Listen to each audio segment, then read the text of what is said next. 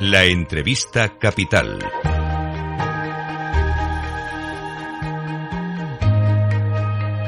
Luis Vicente Muñoz. Análisis geoeconómico geoestratégico en Capital Radio de la reunión de alto nivel de la cumbre entre España y Marruecos que está a punto de celebrarse en Rabat. Desde que cambiara España su opinión sobre el Sáhara Occidental, las relaciones han mejorado muchísimo con Marruecos. En términos económicos, que es nuestro enfoque, los intercambios comerciales crecieron el año pasado por encima del 30%. En este momento hay más de 17.000 compañías españolas, empresas españolas que mantienen relaciones comerciales con Marruecos. Hay más de un millar que están establecidas con centros en el país. Y hoy se plantea, como comienzo de este encuentro, este RAN, una reunión empresarial de alto nivel para comenzar y quizás algo que puede ir más a fondo, según algunas fuentes. España querría impulsar, junto con Marruecos, una zona económica común que incluyera Ceuta y Melilla y que estableciera colaboraciones estrechas no solo en el ámbito comercial y económico, sino también en el control de tráfico del estrecho para combatir la migración irregular, el terrorismo y también el narco.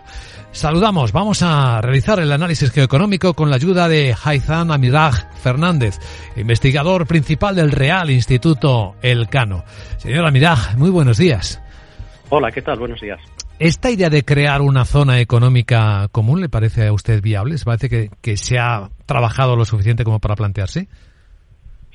Eh, bueno, no hay mucha información sobre las bases de esa supuesta zona económica común. Eh, se supone que después de la reunión de alto nivel que tendrá lugar hoy y mañana entre los dos países en Rabat, eh, si hay avances en esa línea, pues tendremos más conocimiento de qué implica, que, en qué marcos se establece, cuáles son las eh, normas que bueno regirían ese, esa zona. Lo que es cierto es que hay un nivel de cooperación eh, muy alto que está retomando niveles de previos a la pandemia, de intercambios, mm, de relaciones comerciales, económicas, no tanto de inversiones, pero bueno, también las hay españolas. Eh, pero bueno, todo esto aún falta por saber qué sale de esta reunión que se está, eh, que comienza hoy y que tendrá que, según el gobierno, sentar las bases de la relación reforzada entre ambos países. En esta relación, ¿qué elementos hay ahora a favor y qué elementos se encuentra usted en contra? La relación entre España y Marruecos es una relación eh, muy densa, eh, compleja, eh, con muchos puntos de interés común, pero también con elementos que suponen fricciones y roces de vecindad. puntos fuertes, pues sin duda a nivel económico, Marruecos es un país eh, bueno pues importante para España y España sobre todo para Marruecos en términos económicos. Eh, es el primer España es el primer eh, socio económico de Marruecos. Entonces todo esto pues están viendo en cifras que están recuperando niveles prepandémicos y avanzando en una tendencia que era la previa a, a la pandemia la tendencia pues creciente en los intercambios y que bueno pues se vio eh, afectada por eh, las restricciones eh, por la pandemia de COVID-19. vamos a ver si el giro que ha dado el gobierno español actual en la posición tradicional de España hacia el Sáhara Occidental, que es uno de los temas que bueno pues afectan a la relación, pero sobre todo también afectan a las relaciones de España con el otro vecino del norte de África, de este vecindario magrebí, que es Argelia es un vecino también importante, muy importante para España y para el Mediterráneo occidental en su conjunto. La pregunta es, eh, bueno, pues esta nueva fase que se anuncia eh, por parte de ambos gobiernos, eh, una etapa sin precedentes, como se ha llegado a, decir en la declaración conjunta que se firmó en Rabat el pasado 7 de abril, vamos a ver sobre qué base se asienta y qué sostenibilidad tiene para en resolver los conflictos que existen. Marruecos tiene unas demandas o unas aspiraciones territoriales sobre Ceuta y Melilla. Eh, hay unas cuestiones no eh, resueltas aún, como la delimitación de aguas territoriales en torno, mm, pues, entre Marruecos y las Islas Canarias. y luego cuestiones que siguen estando ahí. la inmigración irregular que se ha demostrado que Marruecos tiene la capacidad de abrir o cerrar el grifo, pues cómo se genera una relación sostenible para que eh, no se convierta una y otra vez en una herramienta eh, bueno pues para conseguir objetivos eh, y para enviar mensajes al país vecino. Sí, en ese contexto que usted cita, señor Almiraj, hay dudas de si diplomáticamente, bueno, geoestratégicamente España ha ganado más con el cambio de posición sobre Sáhara de lo que ha perdido en su relación con Argelia. Pues esta es una gran pregunta porque no se sabe todavía muy bien eh, cuál es el cálculo que se realizó para eh, bueno pues realizar este giro eh, en la posición tradicional española de neutralidad activa. Era como se había dicho por los sucesivos gobiernos durante décadas en torno al conflicto del Sáhara Occidental. Neutralidad activa significaba que España no tenía una solución preferida para el conflicto sino que apoyaría cualquier solución acordada por las partes.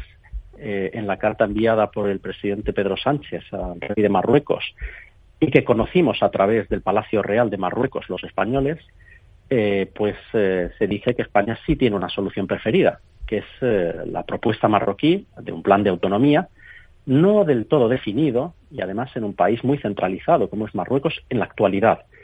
Bueno, pues esto significa que al tener una solución preferida, que es la de una de las partes que es rechazada por la otra parte, el Frente Polisario, eh, y que además es rechazada por el principal país que le apoya, que es Argelia, eh, España entra en ese juego de suma cero entre Marruecos y Argelia. Eh, y la pregunta es si lo que se avanza con Marruecos, uno, si eso es sostenible, qué garantías hay de que se vaya a cumplir, qué obtiene España a cambio, si hablamos en términos de realpolitik, si ha habido un reconocimiento marroquí de los intereses españoles o de la integridad territorial española. Eh, me refiero a las ciudades de Ceuta y Melilla. Y por otra parte, eh, también en eh, lo que se ha perdido con Argelia y que está siendo aprovechado por otros países vecinos del entorno europeo, como Italia principalmente o Francia. Es difícil todavía hacer esta cuenta de resultados de cuáles han sido los beneficios, los costes, eh, lo que sí es importante es que cualquier decisión de Estado, de política de Estado que se realice en el vecindario inmediato, que es un vecindario sumamente complejo y de máxima importancia estratégica para España, cuente con el mayor consenso dentro de España, consenso de fuerzas políticas, consenso también con la opinión pública española, Estamos hablando de cuestiones que afectan de cerca a la opinión pública española, no estamos hablando de un conflicto eh, lejano que no importa para muchos españoles. El Sáhara Occidental es algo con lo que muchos españoles siguen sintiendo, bueno, pues que hay una cercanía, una afinidad, o por distintos motivos. Y las relaciones, eh, bueno, pues tienen que ser relaciones equilibradas, eh, no solamente las bilaterales, sino también eh, las triangulares, eh, con, no solo con Marruecos, también eh, con Argelia, y es lo que hace falta ahora buscar un nuevo equilibrio que se ha roto a partir de bueno pues del año pasado e incluso del año anterior, ¿no? 2021, donde hubo una sucesión de decisiones que bueno pues han alterado este equilibrio inestable, complejo, pero necesario Sí, a falta de mayor información, esa es la percepción general o de transparencia sobre lo ocurrido, una pérdida neta para España en este instante. Y en el contexto europeo, no perdamos de vista que España es socio de la Unión. Se está investigando un caso de supuesta corrupción que tiene a dos países eh, enfocados. Uno es Qatar y el otro es Marruecos. No ha logrado enfriar esta cumbre, por cierto, ese, ese enfriamiento europeo con Marruecos. Bueno, eh, a ver, aquí hay varias cuestiones. Eh, Marruecos está llevando a cabo una política exterior, eh, algunos dirán asertiva, otros opinarán que, bueno, pues más agresiva que en el pasado. ha tenido crisis en los últimos dos años, poco más, con varios países, sigue manteniendo crisis.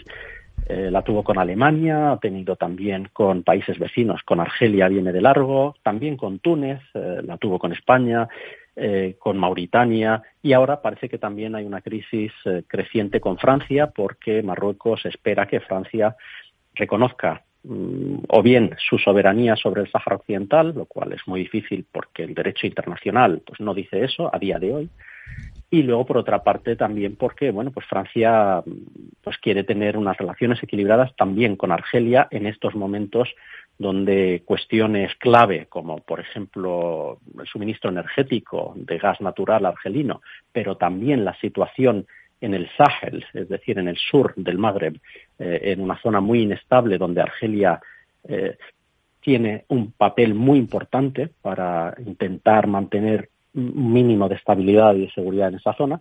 Bueno, pues estas crisis que Marruecos eh, está teniendo simultáneas con varios países y que, bueno, se van más o menos resolviendo. Marruecos va obteniendo concesiones o alguna parte de lo que desea, pues está viendo ahora mismo eh, afectada esa política exterior por las acusaciones de sobornos eh, en el Parlamento Europeo, que todavía por ahora pues son indicios aunque se habla mucho del papel de Qatar eh, como el país que ha sobornado a eurodiputados para mejorar la imagen de del país antes de la Copa del Mundo, del Mundial y demás, parece ser que esta red podría tener una ramificación o mayor extensión eh, creada por Marruecos desde hace tiempo pues para obtener pues decisiones y políticas europeas favorables a sus intereses. Por un lado, eh, la, causa nacional en Marruecos, que es eh, la marroquinidad del Sáhara Occidental,